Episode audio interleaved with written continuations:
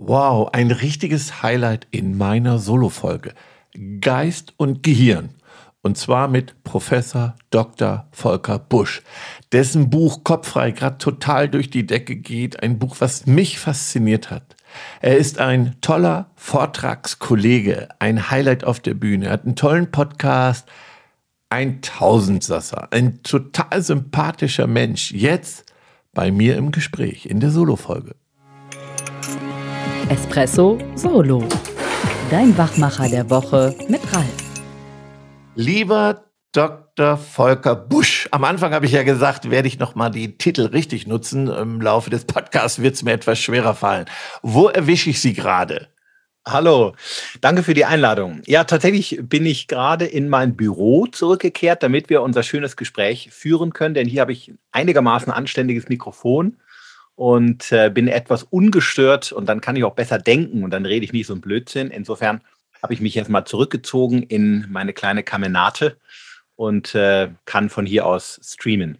Das heißt, geografisch bin ich in Regensburg. In Regensburg, ja. ja. Kleines, kleines Dörfchen an der Donau. Sehr hübsch. Ich kann nur jedem raten, mal vorbeizukommen. Ja, hört sich, hört sich an. Und wie immer fällt mir da ein, viel mehr im eigenen Land wieder anzuschauen. Ja. Meine erste Frage Lieber Herr Busch, was verbinden Sie denn mit Begeisterung? Oh, das ist eine schwer zu beantwortende Frage, weil da so viele Assoziationen äh, plötzlich frei werden in meinem Gehirn. Aber also in jedem Fall etwas Positives natürlich.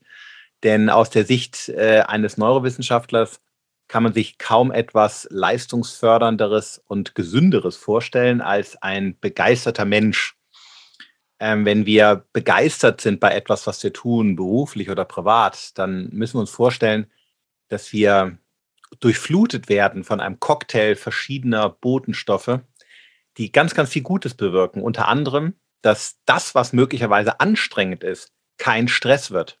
Mhm. Au außerdem, dass das, was wir lernen, viel eher behalten wird. Also wir speichern uns die Dinge besser. Gleichzeitig wird unser Denken präziser. Wir werden also auch in der Regel sorgfältiger, besser bei dem, was wir tun. Und der Tag macht mehr Spaß. Also das heißt, äh, abends kehren wir zufriedener nach Hause, was ganz viel mit Lebensglück oder dem, dem Gefühl zu tun hat, ein erfülltes Leben zu haben. Also Begeisterung hat ganz, ganz viele positive Aspekte. Aber ich bin mir natürlich auch bewusst, dass Begeisterung leider kein Dauerzustand ist, kann es auch nicht sein. Mhm. Aber als erstrebenswertes Ziel eines erfüllenden Jobs ab und an ist das eine tolle Sache. Mhm. Und wo ich gerade einen Psychiater vor mir habe, ist natürlich, ich leide ja ein bisschen drunter. Ähm, ich werde oft als Motivationskünstler, Motivationsredner ähm, angekündigt und das bin ich nicht. Und ich habe dann in Ihrem Podcast, den ich sehr, sehr schätze, auch gehört, der kleine Seitenhieb an den ein oder anderen ja, Guru auf der Bühne und da habe ich mich natürlich sofort, habe ich wieder so einen Stich gekriegt, ähm, weil ich komme ja hier aus dem tiefsten Ostwestfalen und da ist Begeisterung ja sowas wie Chaka und über glühende Kohlen gehen und es ist immer noch so ein Vorurteil im Business, wenn es so um eben Begeisterung geht. Und das ist so unsere glühende Leidenschaft, ja, von meinem Team und mir. Und wir sagen ja auch, wir sind im Begeisterungsland, leiden aber manchmal ein bisschen unter diesen Vorurteilen. Äh, kennen Sie das, dass im Business so Begeisterung ähm, auch eher kritisch gesehen wird? Ja, ähm, wir müssen uns vorstellen, dass Begeisterung etwas ganz Besonderes ist. Und wir können, glaube ich, nicht erwarten und verlangen, dass es eine allumfassende 24-Stunden-Haltung sein kann, in der mhm. ein Mensch das tut, was er tut. Würden wir das voneinander erwarten, dann würden wir die Latte sehr, sehr hochlegen. Der Mensch ist nicht dafür gemacht, ständig bei allem begeistert zu sein.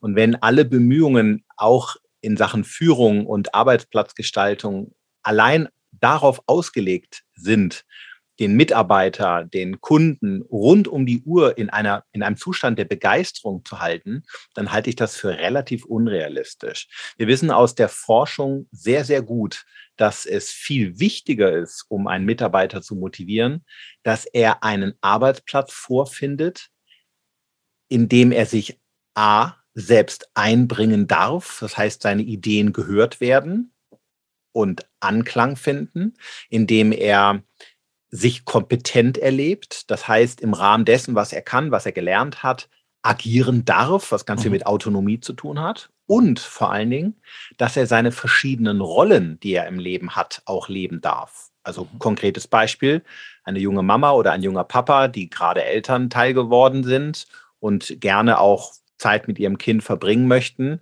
und sich entschieden haben, auf 80 oder 75 Prozent zu reduzieren oder 50 Prozent und einen Arbeitsplatz vorfinden, wo sie das können, der Rolle als Angestellter und gleichzeitig der Rolle als Papa und Mama leben, werden viel motivierter sein als ein Mensch, den man jetzt versucht, mit irgendwelchen Chaka-Maßnahmen irgendwie kurzfristig zu begeistern. Äh, denn dieses Strohfeuer brennt schnell wieder ab. Und wenn er dann wieder im Alltag wieder in ein Rollenmodell kommt, wo er all die Dinge nicht leben kann und dadurch Stress entsteht, weil er das Gefühl hat, ich bin weder ein guter Angestellter noch ein guter Mama oder Papa, mhm.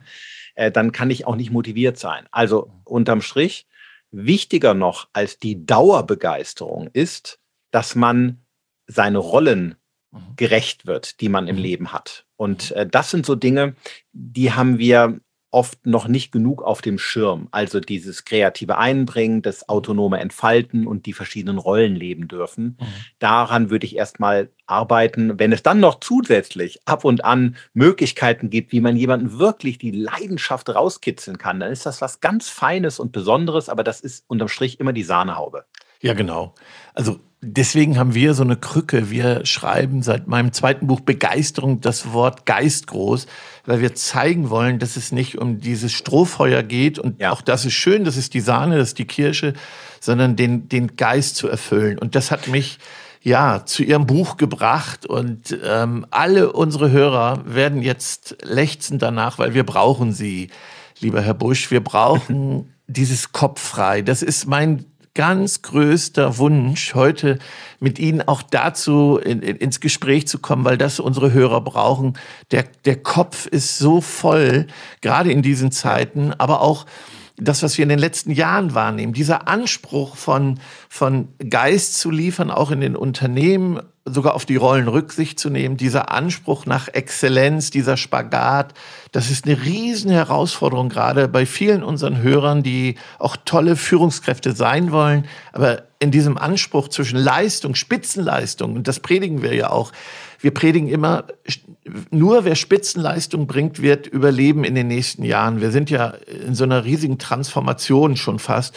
Und gleichzeitig soll man Work-Life-Balance und auf die Wünsche eingehen. Und wenn ich ehrlich bin, ich habe Führungskräfte, die in diesem Spagat ja, ähm, ich will nicht sagen zerbrechen, aber wirklich auch frustriert sind und sagen, ich, ich, ich will diesen Job gar nicht mehr machen, weil das so, so herausfordernd ist, dass ich nicht mehr abschalten kann, dass mein dass ich das mit nach Hause nehme, dass meine private Situation darunter leidet. Und, und äh, ich wundere mich nicht, dass Ihr Buch deswegen dieser Bestseller geworden ist. Ich habe in einem Interview gelesen, Sie waren fast überrascht, ich gar nicht. Ich habe drauf gewartet. Also ist es nicht, was Sie jeden Tag hören? Der Kopf ist ja. so voll. Ich habe es auch im Podcast gehört von Beispielen. Ich habe es in Ihrem Buch gelesen und ja, vielleicht einfach da mal aus der Praxis. Äh, ja, wie gehen Sie und Ihre Klienten und, und Kunden damit um, mit diesem wirklich Kopf so belastet zu haben? Ja, das stimmt. Äh, tatsächlich habe ich das Buch äh, Kopffrei geschrieben aus der Beobachtung heraus als Psychiater, dass sich bei mir zunehmend mehr Menschen vorstellten, übrigens in allen Hierarchien, also von Mitarbeitern über äh, Führungskräfte, die genau darunter litten oder und leiden, dass mhm. die Reizflut, die Informationsüberladung, das Gefühl, überall gleichzeitig zu sein und wie Sie schon gesagt haben, überall auch Spitzenleistungen bringen zu müssen, ähm, da eigentlich nicht mehr mitkommen. Mhm. Früher waren die klassischen Stressfaktoren andere Dinge, wie dass man keine Zeit zur Mittagspause hatte, dass man Mobbing-Attacken ausgesetzt war, Überstunden machen musste. Und diese Faktoren gibt es immer noch, auch heute. Aber mehr stellen sich Menschen heute vor, wegen Reizflut, Multitasking und dem Gefühl, den Kopf nicht mehr freizukriegen, nicht mehr abschalten zu können.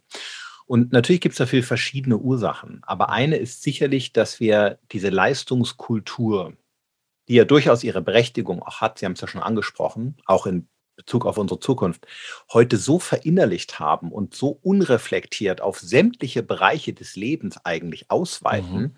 dass wir kaum noch Momente haben, wo wir einfach mal sein dürfen, ohne etwas bringen oder leisten zu müssen. Also ich will heißen, will sagen, die klassischen Kriterien wie Effizienz, ne, die wir alle aus dem Controlling kennen, Perfektion, Kontrolle und so weiter, haben wir in ganz vielen auch privaten Bereichen so stark als Überschrift, weil wir sagen, wir müssen den perfekten Urlaub haben, wir, wir müssen den Traumkörper im, äh, im, im Fitnessstudio und wir wollen auch das beste Barbecue für die Nachbarn am Abend grillen.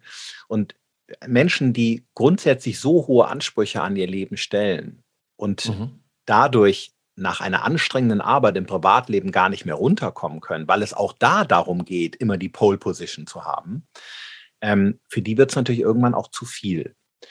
Und da, dadurch versuche ich ähm, natürlich in meiner Rolle als Psychiater auch zu helfen, mhm. wie man seine eigenen inneren Ansprüche überprüfen kann, eventuell auch aufweichen kann, gerade was so Dinge wie Perfektionismus anbelangt. Mhm. Und mit dem Buch habe ich versucht, auf eine sehr humorvolle und lustige Weise für die äh, Bevölkerung sozusagen kleine Hilfestellung zu geben, also ganz viele Praxistipps, wie man in einer Gesellschaft, die uns heute zumüllt mit lauter Aufgaben und To-Dos und auch Informationen, Angeboten, Möglichkeiten und so weiter, wie man da ab und zu mal den Kopf frei bekommt und wieder zurückkehrt zu sich selbst. Mhm. Und ich habe da auch ganz viel über mich gelacht oder geschrieben, weil es, glaube ich, niemanden gibt, der so viele Fehler gemacht hat wie ich selbst. Und dann fand ich es auch fair, äh, dass ich da nicht in der Rolle nur als Neurowissenschaftler auftrete, sondern auch in der Rolle des Betroffenen.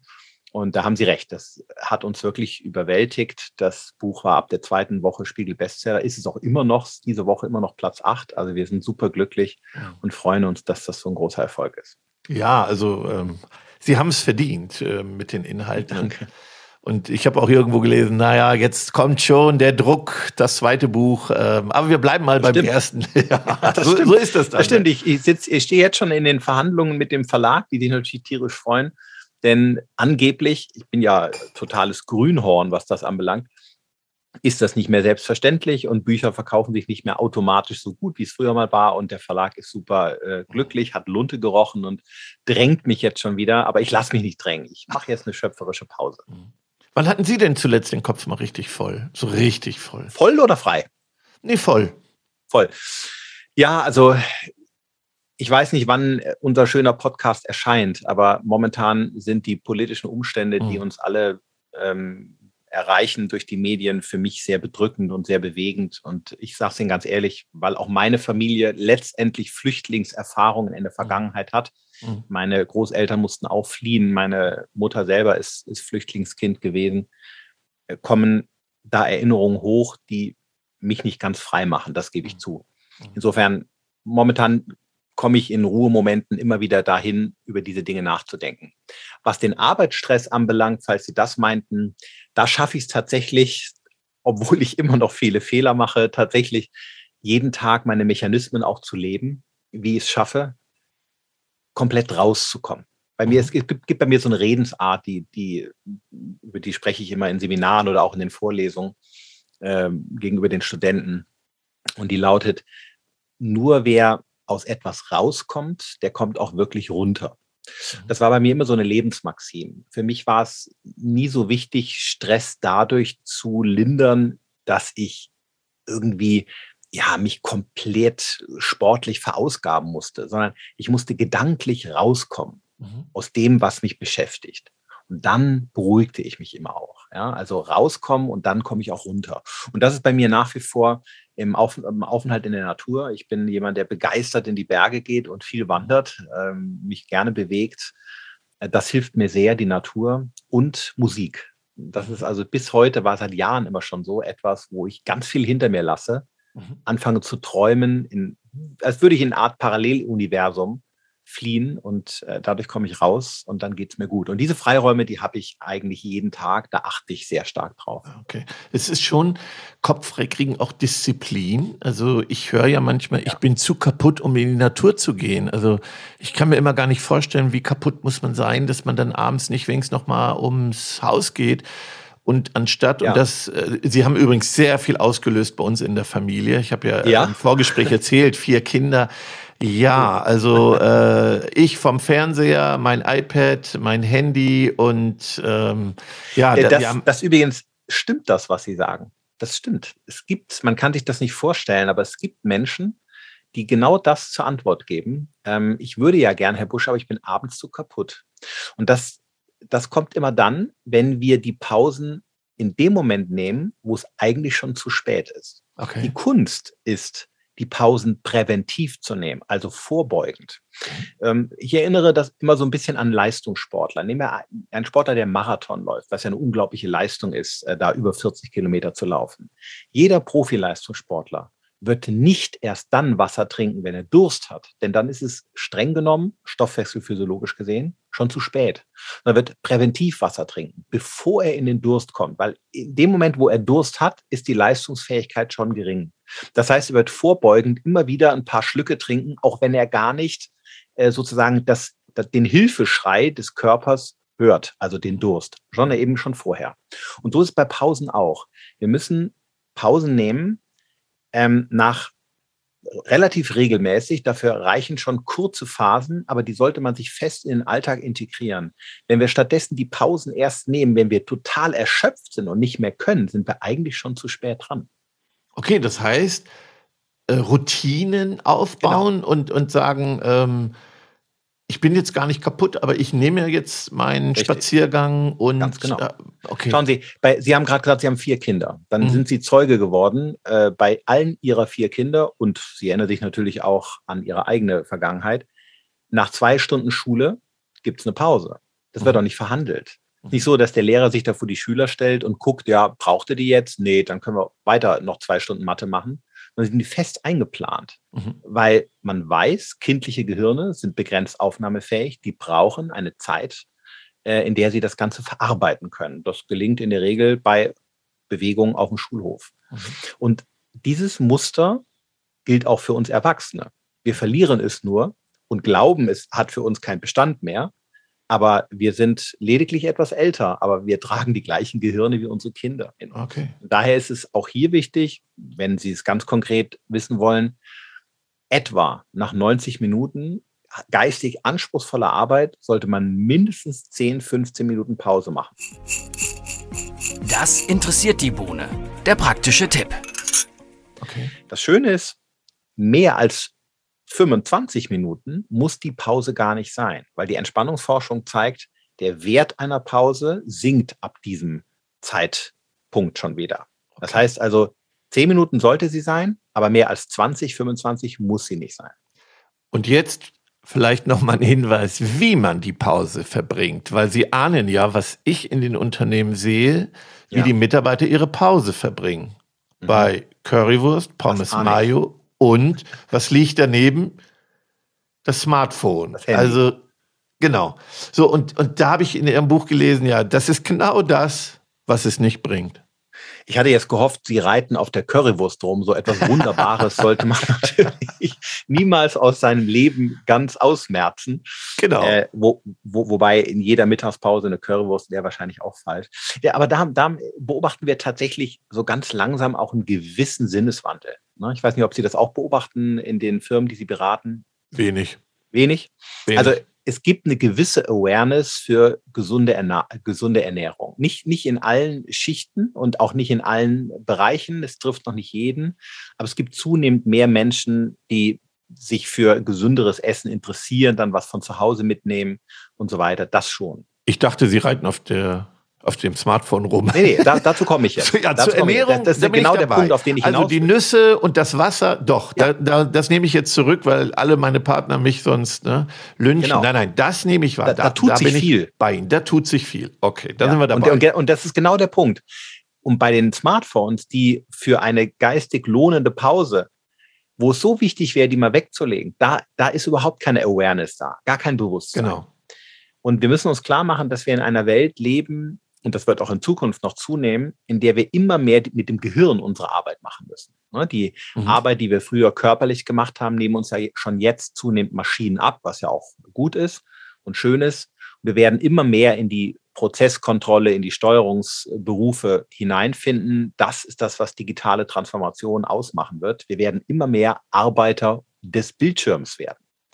Und dazu gehört es, dass wir viel mehr noch als vielleicht früher lernen müssen, mit unserem Gehirn gut umzugehen. Ne? Stichwort gehirngerechtes Arbeiten. Das ist natürlich ein oft sehr ausgetretener Begriff, aber dahinter verbirgt sich ja ein kluger Ansatz. Mhm. Was braucht mein Gehirn, um gut zu sein, um gesund zu bleiben? Da könnten wir ganz viel aufzählen. Ich weiß nicht, wie viel Zeit wir haben, aber dieser eine Punkt, über den wir gerade sprechen, die Pausen, die stehen ganz weit vorne in der Hitliste. Ja? Diesen Wechsel, den wir noch aus dem Schulunterricht kennen, ein Stück weit wieder zurückentdecken im Erwachsenenalter und konsequent leben. Also wäre doch der Tipp erstmal, wirklich eine Pause ohne Smartphone zu verbringen. Ja. Ähm, und, und, und wirklich mal ums Haus zu gehen, ums Gebäude Beispiel. gehen. Das, das wir, wir müssen uns vorstellen, sobald wir in einer Zigarettenpause, wie immer sie geht, ich bin kein Raucher, ich habe mal gelernt, sieben Minuten mhm. ist eine Zigarettenpause. Stimmt das? Ja, ich bin auch kein, äh, rauche nicht mehr, um es mal so zu sagen. Sieben Grad, ein anständiges Bier und sieben ja. Minuten eine Zigarettenlänge. Lassen wir es so stehen. Lassen wir so stehen. Jedenfalls, wer in einer Zigarettenpause in sein Handy guckt, mit der einen Hand hält er die Zigarette, mit der anderen Hand bucht man eine Reise oder man kauft irgendwas. Ja. Ähm, gerät nicht in Stress. So weit will ich nicht gehen. Aber er entspannt aus gehirnphysiologischer Sicht nicht vollständig. Weil das Gucken in einen Bildschirm und das Organisieren von Terminen oder auch das Shoppen ist so ein halber Fokus. Es ist nicht besonders anstrengend, aber es ist eben auch keine Entspannung. Mhm. Und wir wissen heute aus der Forschung, dass das die Konzentrationsakkus, wenn man so will, die Batterien im Kopf nicht wieder auflädt. Mhm. Umgekehrt, wer kurze Pausen bei einer Zigarette oder auch ohne dafür nutzt, um, wie Sie schon sagen, einmal um den Block zu gehen oder einfach nur in die Wolken zu gucken, mal zehn Minuten offline zu sein, mhm. der regeneriert sich geistig viel besser. Dessen Konzentrationsakkus laden wieder auf. Es gibt Studien, die gezeigt haben, dass diese Art von Pause danach die geistigen Leistungen viel besser, äh, besser machte, also verbesserte im Vergleich dazu, wenn man seine Pause mit dem Handy verbrachte. Mhm. Und äh, insofern glaube ich, ist es wichtig, dass wir uns immer klar machen, bei der vielen Bildschirmzeit, die wir heute schon verbringen, in den Pausen sollte man ab und zu mal die digitale Nabelschnur durchtrennen. Und das fällt uns natürlich schwer, keine Frage, weil es nicht gewohnt sind. Es fühlt sich seltsam an und es wird schnell langweilig. Aber ich, ich möchte, und das war auch ein Teil des Buches, ähm, darauf hinweisen, wie, wie schön und gewinnbringend so ein Zustand auch mal sein kann. Und wenn es nur zehn Minuten sind, denn in diesem, in diesen Pausen passiert ja ganz viel, außer dass sich unsere Konzentrationsakkus wieder aufladen. Also ich habe ein schönes Beispiel. Wir haben äh, in, in einem Ausbildungsgang für Führungskräfte wirklich durchgesetzt, das Handy auf dem Zimmer zu lassen. Das okay. gab wirklich Widerstand, aber wir sind hart geblieben.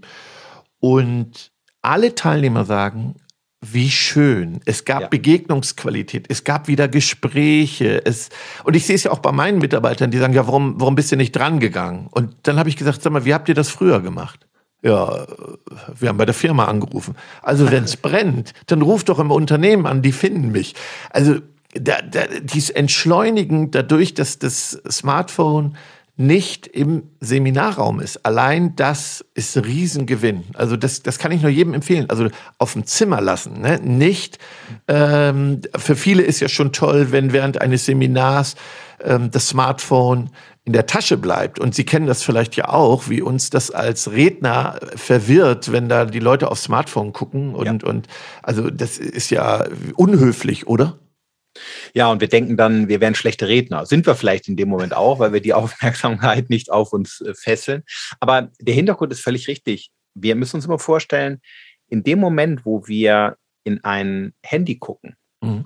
oder in einen Bildschirm auf dem Schreibtisch, in dem Moment konsumieren wir Informationen. Und okay. das ist per se nicht, nicht schlecht oder schlimm. Das ist ja auch ein Teil unserer Arbeit. Und das, das kann ja auch sehr unterhaltsam sein, sich in der Pause mal ein Video anzugucken. Ich will das auch gar nicht so schlecht reden. Nur es geschieht immer um einen Preis. Mhm. Und der Preis, den wir zahlen müssen dafür, dass wir auch in Pausen die ganze Zeit konsumieren, ist, dass wir, dass unser Gehirn kaum noch Zeiten hat, Momente hat, wo es in Ruhe die ganzen Informationen mal verarbeiten kann. Und genau die sind aber wichtig, um auf neue Perspektiven zu kommen, um Einsicht zu gewinnen, um Verständnis aufzubringen oder um sich etwas zu speichern. auch um kreativ Ideen zu entwickeln, Probleme zu lösen und so weiter. All das geschieht in Ruhe, wenn wir ins Denken, ins Verknüpfen kommen. Also mhm. in der Neurophysiologie spricht man von Assoziieren. Mhm. Und dieses Assoziieren, was unser Gehirn macht, also diese ganzen Informationen verbinden und neu konstruieren, das tun wir nicht, wenn wir konsumieren. Mhm. Dann, dann gibt es nur diesen Input. Mhm. Sondern wir machen, es, wir machen das dann, wenn wir diesen Weg, wenn wir uns entkoppeln von der Außenwelt sozusagen und unser Gehirn die Chance hat, in sich äh, spazieren zu gehen, hat man ein berühmter Neurobiologe mhm. poetisch formuliert. Fand ich einen sehr schönen, sehr schönen Spruch. Ja. Also wenn wir in den Wald gehen, spazieren gehen, wenn wir eben in der Hängematte dösen, wenn wir geistig nichts tun. Mhm. Ne? Und ähm, sich das klar zu machen und mal auszuprobieren und am Ende des Tages dann mal sich selbst ein Feedback zu geben, so wie die Kunden, von denen Sie eben erzählt haben. Mensch, was hat uns das heute gebracht, dass wir die Pausen mal unsere Handys oben gelassen haben? Mhm. Wir kamen ins Gespräch, Begegnungskultur haben Sie es genannt, ne? oder so mhm. ähnlich. Begegnungsqualität, ähm, ja. Auf Lebensqualität, genau. Auf welche Ideen kamen wir? Das hilft uns zu erkennen, dass Verzicht einem manchmal mehr schenkt, als er einem nimmt. Mhm. Und das wiederum motiviert uns, das zu wiederholen und vielleicht nochmal zu machen. Mhm. Ja, das, das outet mich schon, dass wir natürlich zu Hause, also meine Frau und ich, ja das schon diskutieren. Ne? Also Handy im Schlafzimmer, ähm, ähm, beim Essen, Sie ahnen das, ne? Fußballergebnisse schnell mal gucken oder wie ja. unhöflich, wenn Besuch da ist, äh, wenn man sich ertappt.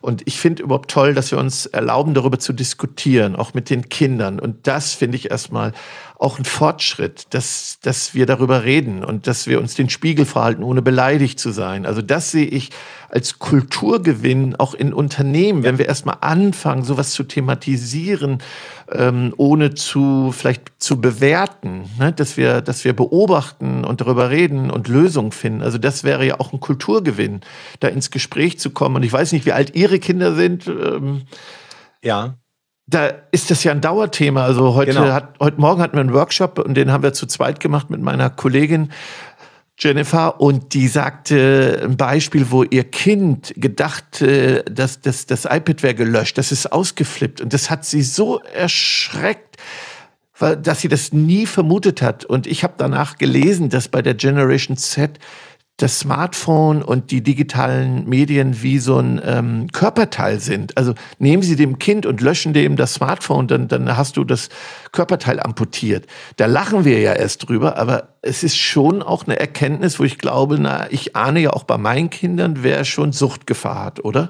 Ja, das ist das, was wir so Psychoprothese nennen an der Stelle. Cool. Ich würde es aber gar nicht auf die Generation Z beschränken. Ich würde uns da alle in die Pflicht nehmen. Ich bin jetzt 50 und äh, erkenne an mir auch in den Momenten, wo ich mal, solche Tage gibt es natürlich, die ganze Zeit am Handy war, weil ich viel telefonieren musste, hatte vielleicht eine Radiosendung oder irgendein mhm. Interview und dann hatte ich Patienten, die anriefen und dann musste ich irgendwas mit dem Management klären und so weiter, mhm. musste ständig telefonieren und die Bildschirme wechseln. Und das geht ein, zwei Tage hintereinander so und irgendwann ist das Handy mal weg, weil es kaputt ist oder der Akku geht nicht oder es ist ausgeschaltet, dann fühlt sich das tatsächlich erstmal seltsam an. Total. Auch das merke ich bei mir auch. Es ist keine Generationssache. Wir mhm. alle kennen das. Mhm. Und umgekehrt gehört aber eben auch zu der Lebenserfahrung, dass genau in solchen Momenten, wenn der Akku leer ist und das Handy ist weg, nach diesem initialen Gefühl, oh, da, da fehlt was, plötzlich aus dieser Amputation auch wieder was wächst. Mhm. Nämlich der, ein Freiraum, den wir für etwas Konstruktives nutzen. Mhm. Und sei es eine Idee durchzuspielen, sei es etwas kreativ zu entwickeln, sei es diese, die, die Zeit einem anderen Menschen zu schenken und so weiter. Es mhm. entsteht mhm. immer etwas aus dieser Zeit mit sich selbst. Mhm. Und ich, ich kenne niemanden, der nicht diese Erfahrung gemacht hat, dass wenn man den Konsum etwas reduziert, dass viele Fernseh schauen, dass viele äh, ins Handy gucken, der nicht die Erfahrung macht, was das alles auf der anderen Seite auch bringt und, und, und wieder ins Leben hinein bringt an Zeit, die man sinnvoll nutzen kann. Mhm. Ja, ich wünsche mir, dass unsere Hörer unter gesunder Führung sich trauen, das auch zu thematisieren, weil ich glaube auch, dass jeder natürlich eine Eigenverantwortung hat. Wir hören sehr oft, dass die Mitarbeiter sagen, äh, das ist alles nicht mehr zu schaffen und wir müssen Leute einstellen und also das immer im Außen suchen, dass sich äh, das Unternehmen verändern muss. Und ich sehe da oft nicht die Lösung drin, weil ich sage, wenn wir neue Kollegen haben, dann haben wir wieder mehr Erfolg und der Erfolg hat wieder einen Preis. Und viele, finde ich, erkennen gar nicht, dass Erfolg eben auch ein Hamsterrad sein kann. Und, und äh, ja, ich in die Eigenverantwortung gehen muss. Und, und wenn ich das nicht erkenne, das wird dann eben schwierig. Ne? Weil wenn ich immer nur wünsche, dass der Chef das regelt und eine Lösung dafür findet, weil ich zu viel zu tun habe. Und das wäre so meine Frage. Ähm, ich, ich, ich erkenne eben, ja, wir sind erfolgreich und dafür haben wir gearbeitet. Jetzt sind wir erfolgreich, jetzt verteufeln wir den Erfolg. Aber wie gehen wir damit um, wenn wir einfach nicht alles schaffen können? Gerade Perfektionisten, und ich denke da auch ja, an die eine oder andere Kollegin, ich denke an meine Frau, die, die sich selber auch so diesen Perfektionismus antrainiert haben, unbedingt noch alles zu schaffen. Und auch viele Mitarbeiter, die wirklich leidenschaftlich mit Begeisterung versuchen, für ihre Kunden alles möglich zu machen. Aber je mehr sie wegschaufeln von diesem Berg, desto mehr rutscht nach. Also ich sag mal so, man kann das gar nicht schaffen. Haben Sie mal so einen Tipp, wie, wie schaffen wir es, unseren Mitarbeitern zu vermitteln, du, es geht nicht, es geht nicht darum, alles zu schaffen, weil das schaffen wir eben nicht. Es rutscht immer mehr nach, sondern du musst für dich selber sorgen, in die Eigenverantwortung gehen. Ähm, wie, wie komme ich weg von diesem Anspruch, den wir ja antrainiert haben? Wir wollten ja genau diese Mitarbeiter, genau diese Leidenschaft, die uns dann aber auch zum Verhängnis wieder wird. Am Anfang gehört immer erstmal die sorgfältige Diagnostik, wie immer in der Medizin. Mhm. Woran liegt denn das? Und die Frage ist nicht ganz trivial, denn Ursachen gibt es verschiedene. Ich würde als erstes einmal schauen wollen, ob die Überlastung eines Menschen, die Sie angesprochen haben, die Sache des Einzelnen ist oder ob das ein strategisches Problem ist, was das gesamte Unternehmen betrifft. Ist letzteres der Fall, äh, dann liegen ja die Ursachen meist nicht im Verschulden der einzelnen Angestellten, sondern da ist vielleicht der Anforderungskatalog an die Mannschaft zu groß. Und dann habe ich als Führungskraft natürlich eine Stellschraube an der Hand, die eine ganz andere ist, als wenn ich jetzt Tipps für die einzelne Person geben möchte. Mhm. Fange ich mal vielleicht mit dem ersten an. Wenn es strategisch zu viel ist, mhm. dann würde ich mit mir mit als Führungskraft mit ein, zwei Leuten, die sich mit der Thematik auskennen, mal genau anschauen, okay, wodurch entsteht denn das zu viel für meine Mitarbeiter? Stichwort Homeoffice. Hau ich vielleicht den Tag mit zu viel Meetings voll? Ne? Wir mussten mhm. alle in der, während der Pandemie erst lernen, mit den digitalen Technologien umzugehen, aber auch mit der Anzahl sinnvoller Meetings. Ich kenne mhm. sehr, sehr viele, wirklich viele Menschen, die den ganzen lieben Tag von einem Meeting zum anderen jagen, irgendwie nichts wirklich schaffen am Ende des Tages, trotzdem total gerädert, geschlaucht sind, ähm, weil, weil es einfach viel zu viel Absprachen sind und die eigentliche Arbeit bleibt liegen. Mhm. Das wäre zum Beispiel eine Möglichkeit, sich genau anzugucken, wo kann ich denn als Führungskraft für meine Mannschaft, wenn sie denn alle betroffen sind, mhm. und ich weiß, es hat was mit der Strategie zu tun, ähm, wo kann ich denn Freiräume schaffen? Damit sie ins, in den Fokus kommen. Ne? Mhm. Wie, wie kann ich mit dafür sorgen, dass wir diesen Wechsel zwischen Arbeit und immer wieder Ruhephasen hinkriegen? Wo kann ich selber etwas von den Schultern meiner Mitarbeiter wegnehmen? Mhm. Es geht nicht um Allmachtsfantasien, aber man findet immer etwas. Ne? Wir, wir neigen dazu, schnell zu viel zu tun. Ne? Mhm. So, das wäre der, der eine Ansatz. Wenn es tatsächlich nicht die ganze Mannschaft betrifft, sondern sind nur Einzelne, die überlastet sind, sodass man sagen kann, okay, es liegt vielleicht speziell an demjenigen oder an derjenigen, an dem ganz speziellen Lebenswandel, dann würde ich als Führungskraft dem Mitarbeiter Hilfe anbieten, dass man sich mit Hilfe eines Coaches oder Therapeuten mal anschaut, okay, wo sind denn hier überzogene Ansprüche? Wo sind denn hier die Fallen, des Perfektionismus versteckt im Leben? Ne? Wo, wo könnte man lernen, denn vielleicht mit 80 Prozent zufrieden zu sein? Wo, wo kann die betroffene Person lernen, mal zurückzuschrauben, ohne sich wertlos zu fühlen? Mhm. Das sind Dinge, die sind sehr intim oft und müssen deswegen auch im geschützten Rahmen stattfinden, zu zweit. Äh, aber auch da gibt es immer Möglichkeiten zum Erfolg. Das ist das, was ich jeden Tag tue. Mhm. Aber um noch am Schluss nochmal auf das zurückzukommen, was ich am Anfang sagte. Am Anfang muss ich mir eben, das meine ich mit Diagnostik, anschauen, ist die Mannschaft, meine ganze Abteilung, mein Unternehmen betroffen, dann mache ich vielleicht strategisch was falsch und dann bin ich als Führungskraft gefragt. Oder sind es nur Einzelne, mhm. äh, die betroffen sind, dann muss ich mir das Leben der jeweiligen Person anschauen. Mhm. Ja, ich, ich glaube, es kann noch komplexer sein. Was ist, nehmen wir mal in Change-Projekten, Einführung von neuer Software. Das gehört eben auch dazu. Das belastet. Vor allen Dingen, dieser Prozess kann sich lange hinziehen bis so die Funktionalitäten funktionieren. Du musst neu lernen, die Menschen unterschiedlich, also das kann man eben nicht vermeiden. Äh, da muss man durch. Trotzdem hast du Kunden, die ungeduldig sind, weil es nicht mehr so funktioniert. Jetzt kommen noch die Belastungen der Materialflüsse zum Beispiel dazu, die gestört sind. Kunden, die Druck machen und du kannst es nicht beeinflussen, weil die Materialflüsse sind äh, eben gestört. So, und die Erwartungen ähm, sind hoch. Du selber möchtest natürlich die Erwartungen erfüllen. Und da sehe ich noch so einen dritten Fall. Also, was mache ich? Also zwei Sachen helfen da. Mhm. Erstens, und äh, diese Botschaft ist mir ganz besonders wichtig, ich werde relativ viel gebucht genau zu diesem Thema, weil das bei manchen noch gar nicht so ganz klar ist. Und diese Botschaft halte ich zu Beginn ganz wichtig. Also Punkt Nummer eins ist zu erkennen, dass akuter Stress nicht so schlimm ist, wie wir alle jahrzehntelang geglaubt haben. Mhm.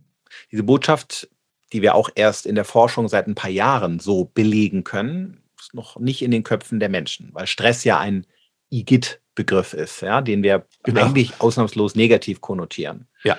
Und er hat auch was Krankmachendes, Gefährliches, da komme ich gleich zu. Aber prinzipiell ist Stress etwas ganz, ganz Wichtiges. Also die mhm. Fähigkeit, dass wir mal in, in Wallung geraten können, dass wir uns aufregen, dass wir unser vegetatives oder endokrines Nervensystem auf Hochtouren kommen, wenn wir vor einer Herausforderung stehen, die wir versuchen zu bewältigen. Denn das macht uns leistungsfähig, das macht uns überlebensfähig. So kämpft unser Immunsystem, so kämpft unsere Muskelkraft und so kämpft letztendlich auch unser Gehirn. Und es gibt, wenn wir ganz sorgfältig in der Wissenschaft schauen, derzeit kaum Belege dass akuter Stress wirklich krank macht. Mhm. Wahrscheinlich überwiegen die Vorteile die Nachteile. Und es ist völlig falsch zu denken oder zu befürchten, dass akuter Stress, sprich, wir kommen abends nach Hause und total erschöpft, legen uns auf die Couch, weil der Tag total anstrengend war, uns irgendeine, äh, uns krank macht. Okay. Gefährlich, und jetzt kommen wir zum zweiten Punkt, mhm. ist nicht der Stress, sondern die Chronizität. Das heißt also das Andauernde. Das ist der entscheidende Punkt. Und der, dieser zweite Punkt beinhaltet, dass man trotz akutem Stress mhm. immer wieder, egal wie viele Kundenwünsche da sind, egal wie viel Change notwendig sein mag, immer wieder Phasen der Ruhe braucht. Man kommt an diesem Aspekt nicht vorbei. Und man muss diese Botschaft wirklich in die Köpfe der Menschen trümmern, die ja oft aus einer guten Intention heraus ihr Maximum bringen. Sie wollen ja gute Leistungen bringen, wollen vor der Führungskraft oder wenn sie selbst Führungskräfte sind, ähm, gut dastehen. Man kann das verstehen, dass sie wie eine wie 24-7 äh, Dauerleistung bringen, aber wir sind schwingende Wesen. Wir sind Yin und Yang, würde man in der fernöstlichen Heilmethode sagen. Und, und alles in unserem Körper ist nach diesem Prinzip aufgebaut.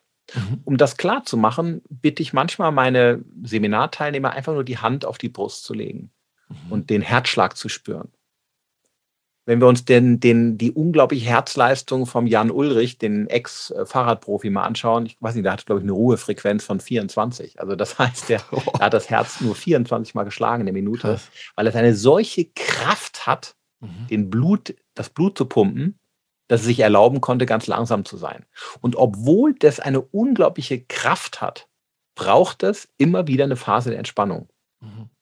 Die Anspannung nennt man Systole, die Entspannung nennt man Diastole. Und kein Leistungsprofi würde sagen, okay, damit ich noch, noch mehr leiste, verzichte ich auf die Diastolen. Das wäre nämlich sofort Herz-Kreislauf-Stillstand.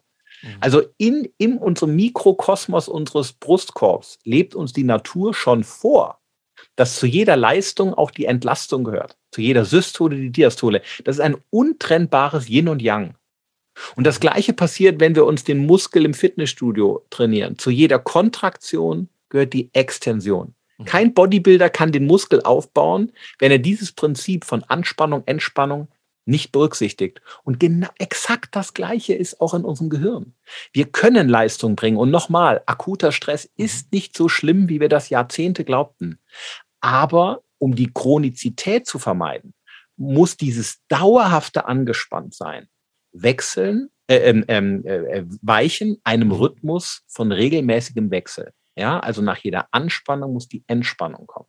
Und wenn das Menschen schaffen, Feierabend, Wochenende, in der Zigarettenpause, wo auch immer, dann mhm. können sie auch in Change-Prozessen, wenn, wenn sich das Unternehmen neu erfinden muss, wenn die Arbeit richtig pickepacke anstrengend ist, trotzdem gesund und glücklich sein. Mhm. Aber an dem Yin und Yang im Leben kommen sie nicht vorbei. Mhm. Das ist eigentlich der, der Königsweg, auch in der heutigen Zeit mit Stress besser umzugehen. Ja, und da bin ich wieder in dieser Eigenverantwortung, ja, wo ich genau. sage, da muss ich auch selber an mir arbeiten. Oder als Führungskraft in der Verantwortung, auch für diesen Ausgleich zu sorgen. Und das kann man, indem man beispielsweise nicht verlangt, dass die Mitarbeiter nach 18 Uhr noch antworten, indem man nicht erwartet, dass man Samstag noch am Schreibtisch sitzt, indem man ihren in Urlaub zugesteht, indem man verbietet, dass die Menschen ausstempeln und trotzdem noch mal heimlich ins Büro gehen, um dann äh, sozusagen kostenlos weiterzuarbeiten, indem man selber als Vorbild als Führungskraft auch vorlebt, was Unerreichbarkeit und Pause anbelangt und so weiter und so weiter. Die Liste ist endlos. Mhm. Ähm, aber wie, ich habe auch als Führungskraft Möglichkeiten, den Mitarbeitern diesen Wechsel von An- und Entspannung von Yin und Yang so ein bisschen vorzuleben und als gutes Vorbild auch zu dienen. Mhm. Oh, da war ich also, glaube ich, schon mal schlechtes Vorbild. Ich kann auch schlecht Nein sagen, ja. Also und äh, ich schicke äh, meinen Mitarbeitern ungern am Wochenende E-Mails, obwohl ich genau. es gern los wäre.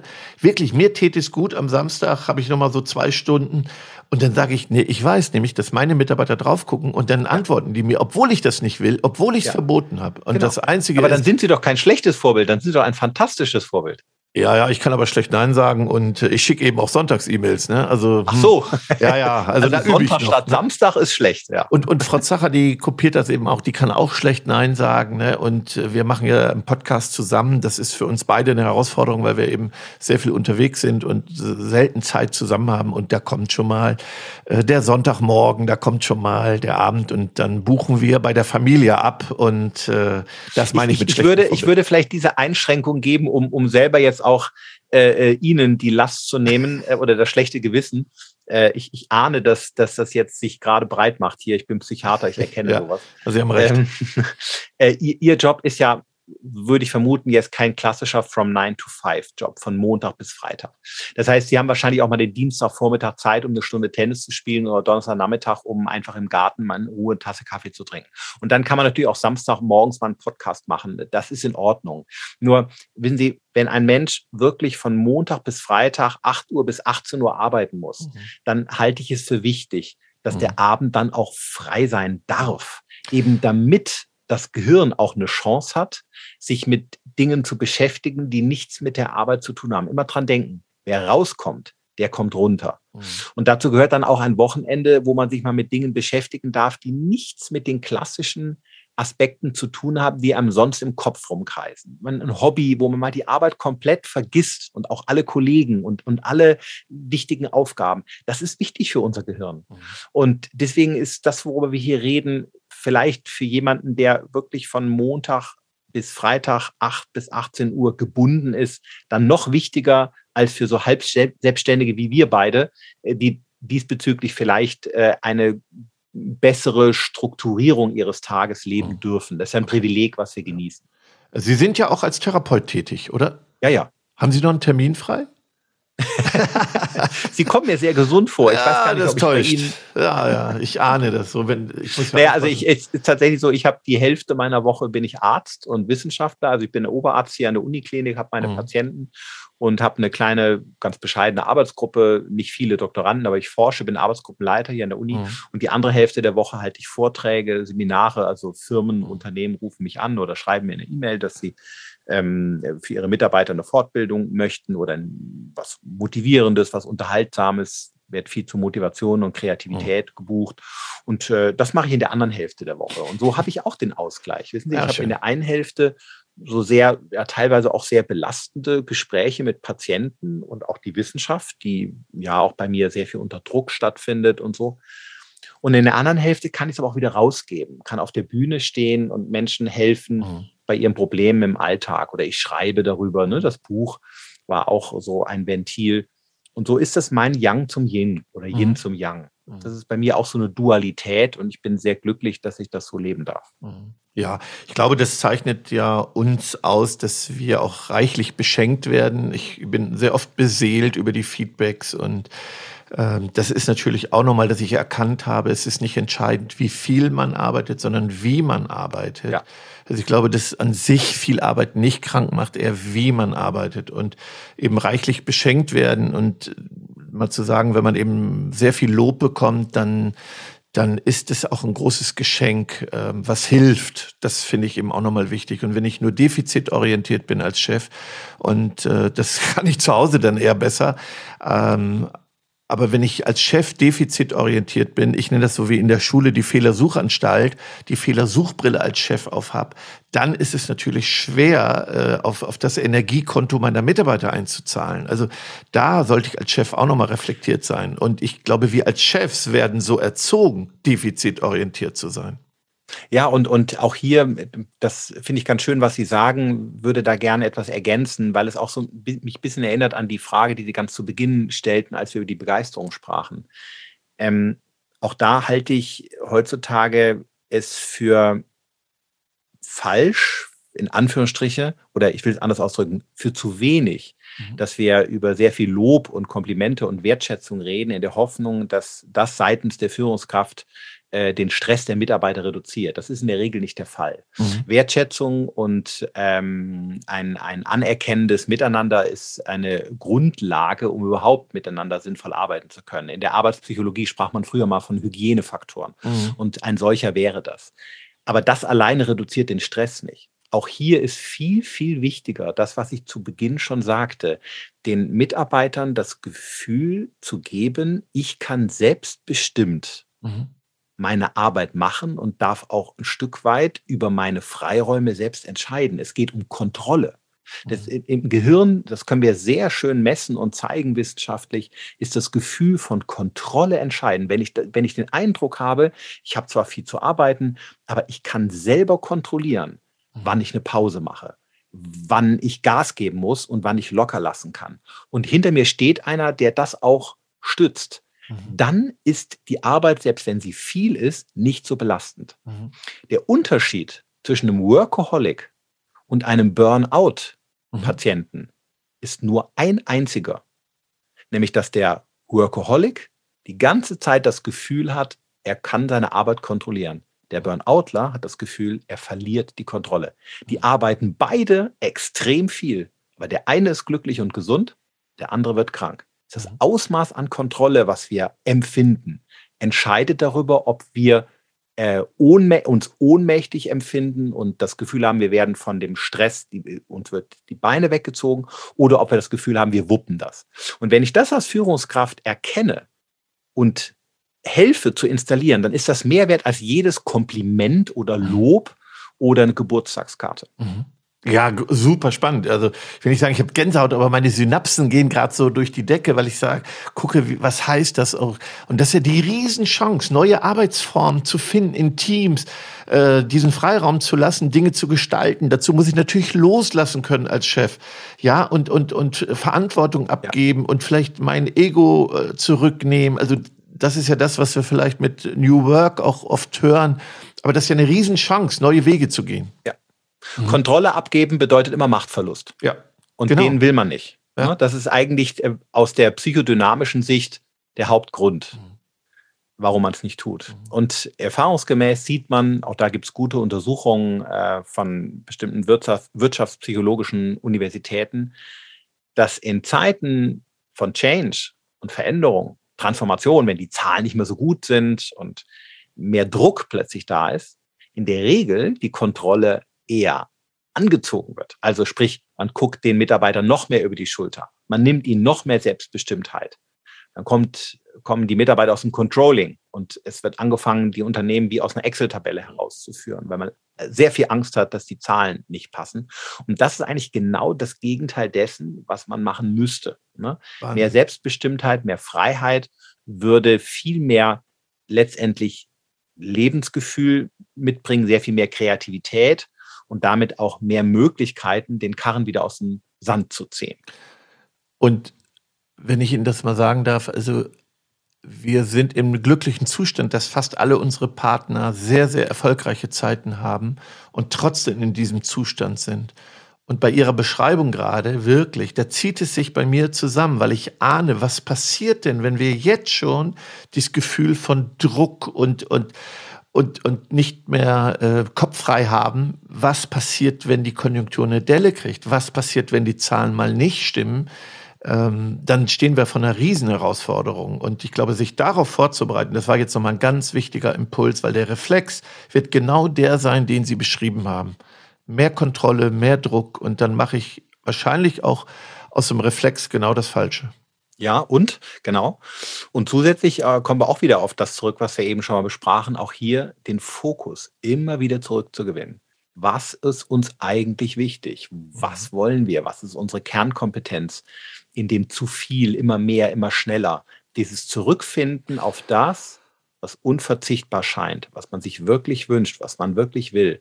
Die Kunst des Auswählens, das ist heute sowieso eine der stärksten Leistungen, die wir bringen müssen, in dem immer mehr, immer weiter, immer breiter expandierenden Welt mit ihren unglaublich vielen Optionen und Möglichkeiten seinen Fokus äh, zurückzufinden. Ne? Auch das ist, glaube ich, aus strategischer Sicht wichtig für ein Unternehmen, um sich nicht zu verzetteln und komplett in Nebensächlichkeiten zu verlieren. Total. Und ich bin manchmal sehr gemein und sage, naja, ich schreibe ja Leitbild mit D, weil es in vielen Unternehmen das Papier nicht wert ist, auf dem es geschrieben ist. Wenn also, so Werte wie mir mal jemand gesagt hat, bist du leitender Oberarzt oder leidender Oberarzt? Das liegt sehr nah beieinander in der ja. Medizin. Wissen Sie übrigens, dass mein schlimmstes Projekt, was ich je gemacht habe, war in einem sehr, sehr großen Krankenhausverbund mit Ärzten. Also das war ziemlich am Anfang meiner Selbstständigkeit. Da wusste ich schon mal, was ich nicht mehr wollte. Äh, Workshops mit Ärzten machen. Also jetzt, Ach, äh, jetzt habe ich aber einen tollen, ähm, ja, äh, wo es um Diabetes geht. Den finde ich mhm. klasse. Aber so im Krankenhausverbund, wissen Sie, was ich damals gesagt habe? Also ich glaube, die höchste Burnout-Rate gibt's im Gesundheitswesen. Ja, ist auch so. Also bei der Polizei, bei Lehrern mhm. und bei Ärzten. Ja, also das habe ich noch sehr in Erinnerung und, und ja. auch äh, ich habe sehr gelitten unter unter komischen Oberärzten und Chefärzten, auch gerade was Menschlichkeit anging. Also das war ein, äh, wäre ein Kapitel für sich. So, zum Schluss. Ich brauche noch mal Tipps. Wie schalte ich denn jetzt ab? Vielleicht kriegen Sie doch noch eine Therapiestunde bei mir. Oh, sehr gut. ja, ich wusste schon, wie ich das kriege. ähm, wie schalte ich jetzt ab? Wie, wie kriege ich das hin? Gibt es noch so Tipps? Ähm, Netflix gucken ist ja wahrscheinlich nee. kein Abschalten, oder? Das ist kann es sein. Wenn, wenn die Serie sehr fesselnd ist, äh, würde ich das nie, würde ich das nie nicht raten. Äh, ein, ein, toller Roman, eine spannende Serie kann uns auch mal abschalten, ablenken. Ja. Nur die Gefahr, dass man dann schon wieder äh, nebenbei in sein Handy guckt, ist, ist hoch und dann schon mhm. wieder an Termine erinnert wird. Man mhm. spricht von Second Screen Behavior, so, also mhm. Zweitbildschirmverhalten, könnte man es vielleicht übersetzen. 60 mhm. Prozent aller Menschen auf der Couch gucken in einen zweiten Bildschirm, während sie in den ersten gucken. Und dann ist das Gehirn eigentlich schon wieder unter einer, ich will nicht sagen Höchstleistung, aber doch deutlich geforderter, äh, als ähm, wie es in einer entspannten Freizeit sein sollte. Und trotzdem bin ich kein Gegner von, von Fernsehserien und spannenden Romanen. Das alles kann zur Entspannung beitragen, nutze ich selber. Was ich aber als wirklich sinnvoll und hilfreich empfinde, ist ein kreatives Hobby. Denn bei einem Hobby, sei es handwerklich was tun, ja, oder was basteln oder am mhm. Motorrad rumschrauben in der Garage oder imkern oder was Menschen gerne machen, habe ich zwei entscheidende Vorteile. Ich komme in einen, wenn ich es gut mache, in einen Flow. Ja, das ist, ich komme so ins Tun, in die Selbstvergessene, aus der Sicht der Psychologie sagt man ins selbstreferenzielle Denken und Tun. Mhm. Das ist nicht anstrengend, das fließt so dahin. Ich vergesse die Zeit um mich herum, bin gleichzeitig sehr beglückt, fühle mich wohl, fühle mich übrigens auch sehr kompetent und kriege unmittelbares Feedback und komme geistig raus aus allem. Insofern versuche ich bei meinen Patienten immer zu gucken, okay, was könnte es denn neben der Arbeit, wo man Leistung bringen muss, noch geben, was Freude macht, wo man aktiv etwas tut und schafft, aber, und jetzt kommt der entscheidende letzte Punkt, wo man eben keine Leistung bringen muss, mhm. wo man nicht effizient sein braucht, wo man nicht perfekt sein muss und so weiter. Das ist das Entscheidende. Denn sonst, wenn wir die Leistungskriterien aus der Arbeit unreflektiert in die Freizeit übertragen, dann müssen wir uns nicht wundern, dass wir nicht runterkommen. Das meinte ich eben mit dem 120-prozentigen Barbecue und dem extrem stressigen Fitnessstudio, weil wir perfekt trainieren müssen. Was soll der Quatsch? Wir, wir haben das Recht, dass wir in bestimmten Momenten des Lebens einfach sein dürfen und mit mhm. uns zufrieden sein dürfen, auch mit mhm. Mittelmäßigkeit. Mhm. Das alles entspannt uns, so dass wir dann in der Arbeit auch wieder 100 Prozent bringen können. Yin und Yang. Ja, ähm, Absolut. Ich hatte gleich wieder Bilder im Kopf von Menschen, die dann auch wieder Spitzenleistung bringen im Sport, im äh, und das auch positiv verkaufen. Aber dann wird es auch wieder eine Art Stress. Und, und für mich selber, vielleicht ist, hängt das auch mit dem Alter zusammen, sich das zu, zugestehen. Aber was so Demut, Dankbarkeit hilft mir natürlich auch. Also äh, wir haben ja, Sie haben ja Tim kennengelernt, der ihr Buch, übrigens, der sagt ja bei mir, Third Screen Behavior. Ne? Also ich habe ja nicht zwei. Auch ja, ja, ja, ich hab, ja, ja, der hat ihr Buch, glaube ich, der kann das auswendig. Ähm, und es ist ja auch ein Fan, so sind wir auch zusammengekommen, der hier die Technik auch betreut. Äh, und, und der war in Südafrika und ich habe ihn abgeholt und das hat mich auch demütig gemacht. Die Dankbarkeit, die, die, diese Menschlichkeit ja. ähm, und vielleicht auch jetzt, wenn man nochmal guckt, was der Krieg auslöst, ja, und dass man äh, da auch nochmal demütig wird und dankbar. Also das hilft mir, so in Dankbarkeitsübungen zu kommen. Also wieder so Bodenhaftung. Ne? So. Das, das hilft mir oft. Äh. Das ist so und äh, auch das könnte ich, brauchen Sie gar nicht. Ich könnte es wissenschaftlich belegen, was in mhm. Ihrem Kopf vorgeht. Mhm. Denn in der Tat ist es so, wenn Sie aus dem Konsum mhm. und aus dem Erledigen, Organisieren und Terminieren rauskommen mhm. und Ihr Gehirn ins Assoziieren, wir sprachen eben drüber, mhm. dann passiert genau das dass okay. Dinge miteinander in Bezug gesetzt werden. Wir müssen da gar nicht viel für tun, das macht unser Gehirn ganz von selbst. Mhm. Und dann gewinnen sie Perspektiven, sie bekommen Verständnis, dann auch die Dankbarkeit, von der Sie eben sprachen. Wir gewinnen tiefe Einsichten. Mhm. Und dieser Kommunikationskanal mit uns selbst, der wird wieder breiter. Der ist mhm. ganz eng und der ist kaum durchlässig, wenn wir vor dem Fernseher sitzen oder vor dem Handy oder vor dem Rechner. Aber er wird breit und groß, wenn wir allein wandern gehen in die Berge. Mhm. Und dann kommen wir auf gute Ideen. Oder sicherlich auch mal was Negatives, vielleicht kommt es auch zu einer Träne. Überhaupt keine Frage. Aber auch das gehört mhm. zu einem rei emotional reifen Menschen, dass man mal auch negative Emotionen spürt und mit denen lernt umzugehen. In jedem Fall ist dieser, diese Zeit mit uns alleine, raus aus dem Konsum, rein in uns selbst, etwas, was immer etwas Positives, Konstruktives bringt, in meisten äh, Fällen. Man muss eine kleine Ausnahme machen bei psychisch kranken Menschen, die mhm. unter Angst und Depression mhm. leiden.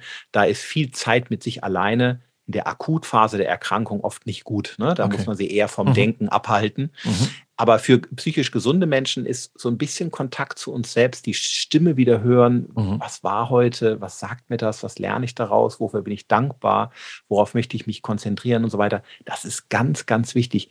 Diese Dinge können wir nicht bei Google nachlesen. Mhm. Und die sehen wir auch nicht bei RTL 2 mhm. sondern diese Wahrheiten entwickeln wir nur in uns selbst.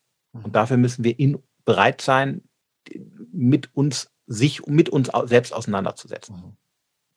Boah, die Zeit verfliegt, äh, Herr Busch. Ich habe noch nicht mal meinen doppelten Espresso fertig ausgetrunken. Oh, ich schon. Ich habe mir ja auch einen äh, gemacht hier für unser schönes Gespräch. Meiner ist leer. Ja, also ich war so gefesselt und, und äh, ich, ich konnte gar nicht mitschreiben. Das fand ich jetzt so, ah, ähm, muss das alles ähm, noch nacharbeiten. Ich habe aber noch eine Frage hier, die mir meine liebe Kollegin Jennifer mit auf den Weg gegeben hat. Sie hat gelesen, ja. und da muss ich noch mal, ob das stimmt, dass Sie Schokolade lieben. Also ich ja. sehe sie ja auch parallel, äh, weil wir nebenbei zoomen, damit wir uns auch anschauen können. Und es stimmt es, dass Sie, man sieht es Ihnen nicht an, würde ich jetzt sagen, weil äh, ich darf das mal so sagen. Aber lieben Sie Schokolade? Ich liebe Schokolade. Äh, die, das Kamerabild, was Sie sehen, geht ja nur bis zu den Schlüsselbein. Dann würden Sie sehen. Nein, äh, ich mache Spaß. In der Tat nee, sieht es man mir nicht an. Ich mache sehr viel Sport. Okay. Und ich, ich, ich glaube, es mir noch erlauben zu können. Aber das ist eine Droge, die hat einen großen Platz in meinem Leben. Schokolade okay. gönne ich mir fast jeden Tag. Ja, und Jenny hat gesagt, äh, ich soll mal fragen, welche Sorte das ist, die sie liebt. Das ist mir egal. Nur keine weiße. Weiße okay. Schokolade ist ein Oxymoron. Das mhm. habe ich nie verstanden. Das ist wie so wie ein kleiner Riese oder ein schwarzer Schimmel. Sowas gibt es nicht. Ah, okay. Also ja. es muss echte Schokolade sein, braun. Äh, ansonsten bin ich relativ offen. Okay, ja, also so, dann habe ich ähm, die Schokoladenfrage auch äh, gestellt, sonst hätte es Ärger gegeben. Das ist ja schön, das, da hat sie aber sehr gut recherchiert. Das habe ich irgendwo auf meiner Internetseite, ich weiß gar nicht in welchem Zusammenhang mal erwähnt, weil ich äh, von der Sinnhaftigkeit der Schokolade total überzeugt bin. Sie ist auch nicht so schlecht wie ihr Ruf. Die Dosis macht natürlich immer das Gift, ne? Genau. Aber in der Tat, also Schokolade ist was, was Wunderbares. Ich liebe das schön. sehr. Ja, sehr schön. So, ähm, ja, wie immer, ich könnte noch 100 Fragen stellen. Ich finde das so spannend. Ich würde gerne noch über Familienbegeisterung sprechen. Das ist natürlich auch so ein bisschen meine Herzensangelegenheit. Ähm, ja, wir holen das, das, nach. Wir, holen wir machen das jetzt nach, den Kopf ne? wieder frei. Ja, so, zum Schluss. Wir haben ja immer Espresso-Bohnen und äh, vielleicht die drei, so als Zusammenfassung, so die vielleicht drei ultimativen Tipps aus Ihrem Buch, aus Ihrer Erfahrung oder auch die, die wir heute genannt haben. Einfach nochmal so zum Schluss, weil, ja, dann bringen wir es nochmal auf den Punkt. Und ich schmeiß mal eine Bohne und Sie hauen den Tipp heraus. Nach dem Espresso ist vor dem Espresso. Die Zusammenfassung. Und Sie trinken den Rest Ihres kalten Espresso dabei. Ja, genau. Gut, gerne. Ähm, Ob es ja, ob's eine Zusammenfassung ist, weiß ich gar nicht. Aber in der Tat gibt es natürlich ein paar Tipps, die ich geben könnte, aus der Sicht vielleicht eines Menschen, der gut in den Tat starten möchte. Mhm. Denn vieles kann man ja mit einem guten Selbstmanagement auch tatsächlich lösen. Und ein mhm. Ratschlag, den ich gerne gebe, Führungskräften äh, auf jetzt Vorträgen oder Seminaren, ist, morgens aufzustehen und sich drei Fragen zu stellen. Mhm. Und die wirklich ganz ehrlich und kritisch zu beantworten.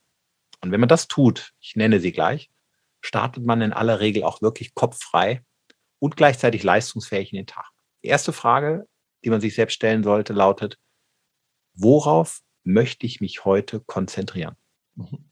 Was ist heute wichtig? Und wo möchte ich einer Sache heute ganz bewusst meine Aufmerksamkeit schenken? Denn wir leben ja in einer Zeit, darüber habe ich in dem Buch geschrieben, wo uns unsere Aufmerksamkeit ständig gestohlen wird. Überall lauern Diebe, die sie uns klauen.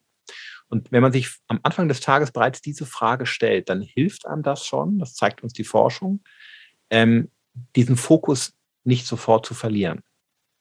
Das wäre die erste Frage.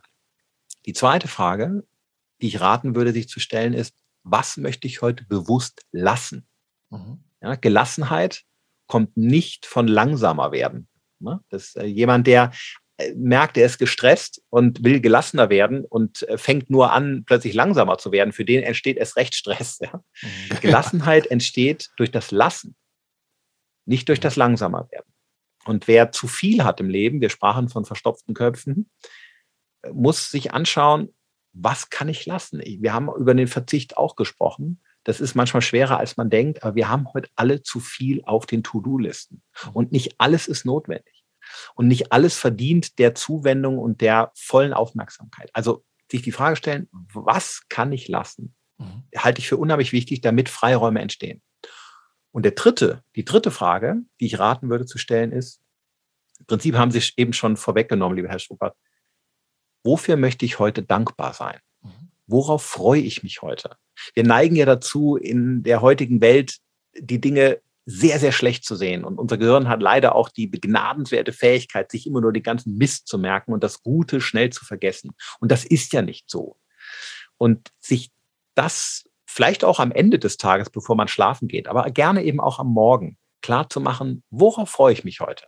Sicherlich, das wird anstrengend und das wird mühevoll und das wird mich sicherlich auch ärgern, aber worauf kann ich mich heute Abend freuen und was genieße ich heute? Wofür bin ich dankbar? Das hilft einem positiv optimistisch in den, in den Start zu fragen. Das sind äh, zu starten. Das sind drei kleine Fragen. Das dauert fünf Minuten, mhm. aber es bringt einen so ein bisschen auf Kurs. Das wäre vielleicht eine schöne Hilfe für unsere lieben Zuhörer. Ja, super. Vielen, vielen Dank. Ähm, ja. Ich bin mir sicher, wir hören uns. Wir sehen uns vielleicht bei einem meiner Partner. Ähm, ja, eine tolle Keynote von Ihnen. Ähm, glaube ich, sehr gerne. Die, äh, die, die gönnen sich bestimmt viele und freuen sich auch viele unserer, unserer Hörer drauf. Also da äh, bin ich mir ganz sicher, dass wir uns wieder sehen, wieder hören. Ich sage erstmal von Herzen vielen, vielen Dank, dass Sie sich die Zeit genommen haben für uns, für ja. mich, für die Hörer. Ich wünsche Ihnen, Ihrer Familie von Herzen alles Gute. Bleiben Sie so bunt und begeisternd äh, heute und jeden Tag. Vielen Dank dafür. Das haben Sie nett gesagt. Ich war gerne Ihr Gast. Es war mir eine große Freude. Ganz lieben Dank für Ihre Einladung und bleiben Sie ebenfalls gesund. Alles Gute. Danke.